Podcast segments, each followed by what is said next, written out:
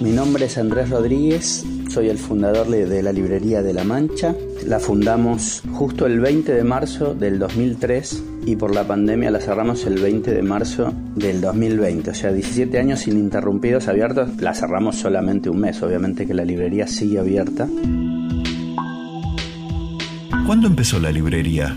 Si nos podés contar algo de su historia. La historia igual empieza en el año 71 en Castelar, donde nací, donde mi papá era librero, trabajaba en la mítica librería Fausto y mi mamá era bailarina del Colón y, y, profesora de francés y profesora de música, así que nací en una casa con grandes bibliotecas y mucha pasión por la música y la lectura, así que de hecho ahí en el barrio éramos la biblioteca como no había bibliotecas, éramos la biblioteca obligada de todo toda la gente del barrio para preguntarnos para, de estudio, cualquier duda que tenían sobre un libro, decían vayan a lo de los Rodríguez. Y sí, prestábamos libros a todos, regalábamos libros, la verdad que... Y mi padre, un fanático de la lectura, así que de ahí heredé el oficio Empecé en el año 90 a trabajar en Fausto, una vez que salí del servicio militar, la, famosa colimba. Y bueno, en ese momento era muy fácil aprender el oficio porque uno trabajaba con grandes libreros y, y además había muchos libreros muy buenos en cada una de las sucursales. Uno en uno o dos años eh, tenía ya un, un oficio muy bien armado porque aprendía mucho de sus compañeros. Bueno, después de, trabajar en Fausto, en Losada y en Librería Gandhi, decidí abrir mi librería. La abrí justo en marzo del 2003, o sea, pleno salida de crisis. Y la idea de, la librería era poner una librería donde estén todos los libros que a mí me gustaran. O me pasó una vez estando en España que fui a una librería y encontré todo lo que no encontraba acá y salí extasiado y como con 20 libros y dije yo quiero alguna vez tener una librería así que todo lo que vea me dispare algo, que, que sea como una librería de pequeñas joyas y bueno, la verdad que lo, lo logramos por ahí. Eh, con momentos de esplendor, pero que van también muy de la mano de los momentos del país. ¿no? del 2003 al 2008, 2009 tuvimos momentos excepcionales con, con, la librería que explotaba. Después cuando el país decae, también eh, la librería es un correlato de cómo está, cómo está el país. ¿Por qué el nombre? Yo en realidad le quería poner Virgilio Libros, pero no, no, no, no, no le gustó mucho a, la gente de mi entorno. Y, yo me gustaba, digamos, queríamos ponerle Cervantes, pero librerías Cervantes hay muchas en España, en toda América. Quijotes hay un montón. Y entonces quedamos. Quería ponerle en un lugar de La Mancha y era muy largo. Y de La Mancha nos pareció adecuado, además es corto y tiene, tiene punch. ¿Cuál es el perfil de la librería, su catálogo? ¿Qué encuentra el lector en esta librería que no haya en otra? ¿Qué es lo que distingue por ahí la librería de, otras librerías? Aunque hay muy buenas librerías, no digo que esta es la única. Que todo lo que está ahí pasó por nuestra selección, que nos interesa más, o a, mí me interesa por ahí más que estén los libros clásicos, me encanta, me da mucha satisfacción que vengan a buscar un libro, un libro clásico, un libro de, de estudio, que por ahí tener que decir no tengo a un bestseller o que no, jamás no trabajamos bestseller o, o un libro del momento, ¿no? Porque ahora hay muchos libros que son que están como diseñados, ¿no? Son libros que a los autores le dicen qué tienen que escribir porque, y los programas de los mismos medios que son dueños de la editorial te dicen que los tenés que leer y los periodistas de los... Entonces ese, ese tipo de libros que son los que ahora cunden y se editan muchísimo, nosotros no los trabajamos. Tratamos de tener el libro clásico de literatura, trabajamos mucho filosofía, sociología, antropología, mucho libro universitario y la verdad que bueno, en el tiempo empecemos la librería trabajando con mi hermano Santiago, que es un gran lector y un gran librero, y la gente que ha trabajado siempre es gente que, le, encanta la lectura y que le encantan los libros, que el, trabajo no es una cosa pesada, sino que es un placer. Ahora estoy trabajando con, con Hernán Suárez, que también es un gran librero, poeta, bueno, estudiante de filosofía, y es un placer trabajar con gente que le gustan los libros. ¿Alguna joya o rareza que tenga la librería? Bueno, la librería, la verdad que tenemos la suerte que que enseguida pegó y se distinguió de, por ahí de las librerías de la calle Corrientes, porque las librerías de la calle Corrientes hay buenísimas como Hernández, Lozada, pero por ahí son como más son muy grandes y es más difícil eh, esta cosa del cara a cara con el público por, por, una cuestión hasta de metros cuadrados. A una librería que tiene 400 metros cuadrados y no, no, te puede atender el librero que está siempre, siempre, van rotando, hay más gente. No se hace esta cosa de cara a cara tan, tan cercano como tenemos nosotros.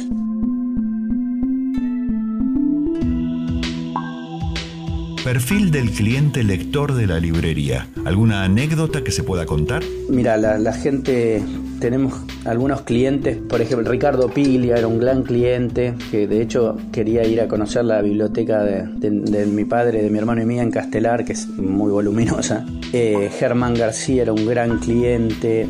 Eh, Marta Mercader, bueno, por ejemplo, quien tenemos el honor que sigue siendo nuestra clienta y que era clienta de mi padre en Fausto en la década del 70, es Eva Giberti, que con Escardó, que era en ese momento su esposo, iban todos los sábados a comprar y Eva sigue pidiéndome libros, sigue leyendo, es una mujer de una inteligencia superior y un encanto de persona.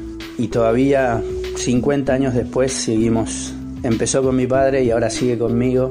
Esta cosa que me llama por teléfono y me pide libros y siempre está atenta. Una maravilla esa señora.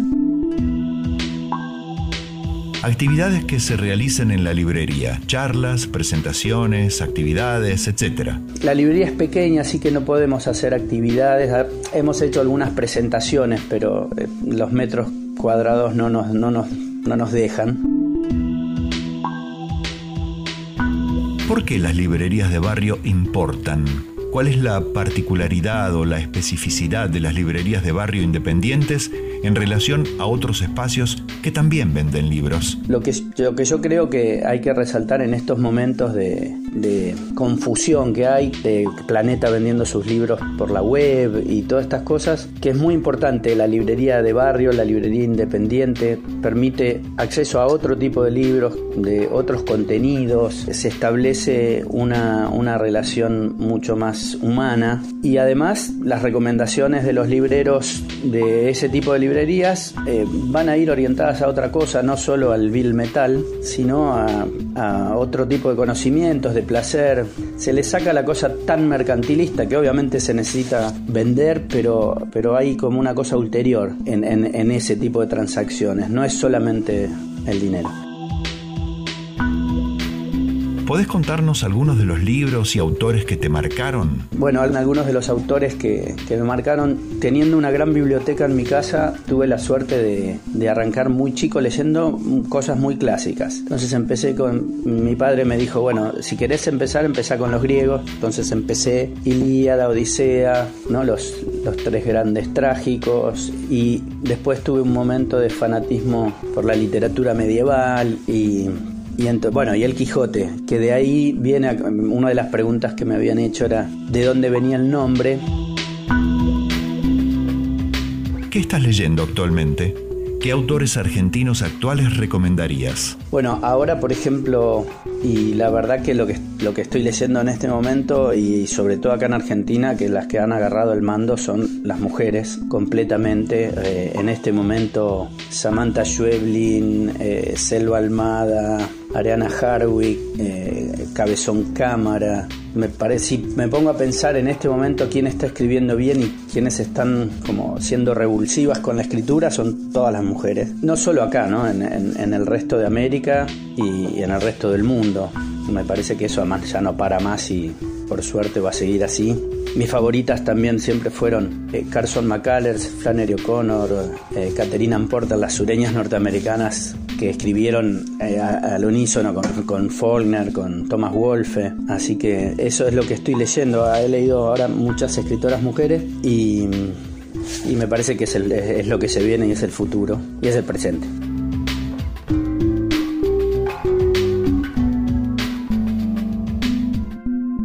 Ahora voy a leer unos fragmentos de dos argentinos y un alemán. Eh, uno es Juan L. Ortiz, el, el poeta entrerriano maravilloso, y el poema se llama Esta tarde me iría.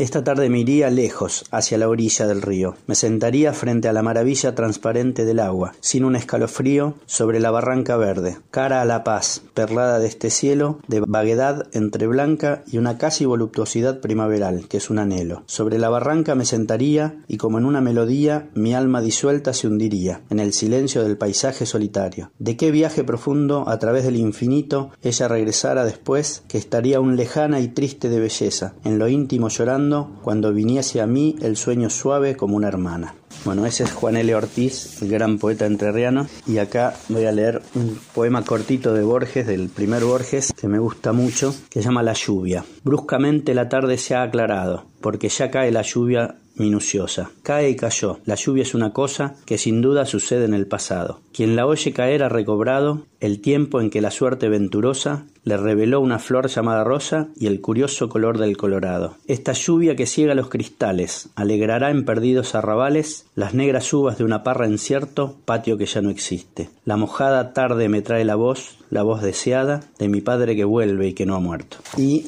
para terminar, el inicio de una novela que se llama La muerte de Virgilio de Hermann Broch, un escritor extraordinario alemán que escribió una trilogía que se llamaba Los sonámbulos en el periodo de entreguerras, muy crítico y después escribe La muerte de Virgilio, pasado el nazismo, que en realidad agarra la, figura de Virgilio, pero agarra el tema de la literatura y el poder, el artista y el poder sobre todo, y esto narra el último día de vida de Virgilio, cuando vuelve de Grecia a Brindisi, a Calabria, y fallece y es todo lo que él piensa esas 24 horas. Y así arranca. Azules como acero y ligeras, Movidas por un viento contrario suave y apenas perceptible, las ondas del mar Adriático habían corrido al encuentro de la escuadra imperial, mientras ésta se dirigía hacia el puerto de Brindisi, dejando a la izquierda las chatas colinas de la costa de Calabria, que se acercaban poco a poco, y en ese momento, en ese paraje, la soledad del mar llena de sol y sin embargo tan cargada de mortales presagios, se transformaba en la pacífica alegría de una actividad humana, y el oleaje, dulcemente iluminado por la cercana presencia y residencia del hombre, se poblaba de naves diversas que también buscaban el puerto y otras que salían del mismo, y las barcas de pardo velamen de los pescadores abandonaban ya en todas partes los pequeños muelles protectores de todos los numerosos villorrios y las colonias a lo largo de la playa blanqueada por el agua, para lanzarse a la pesca vespertina, y el mar se había alisado como un espejo. La concha celeste se había abierto sobre ese espejo como una comba nacarada, atardecía y se sentía el olor de la leña quemada en los hogares cada vez que una ráfaga recogía y traía de allí los ruidos de la vida, un golpear de martillos o un grito.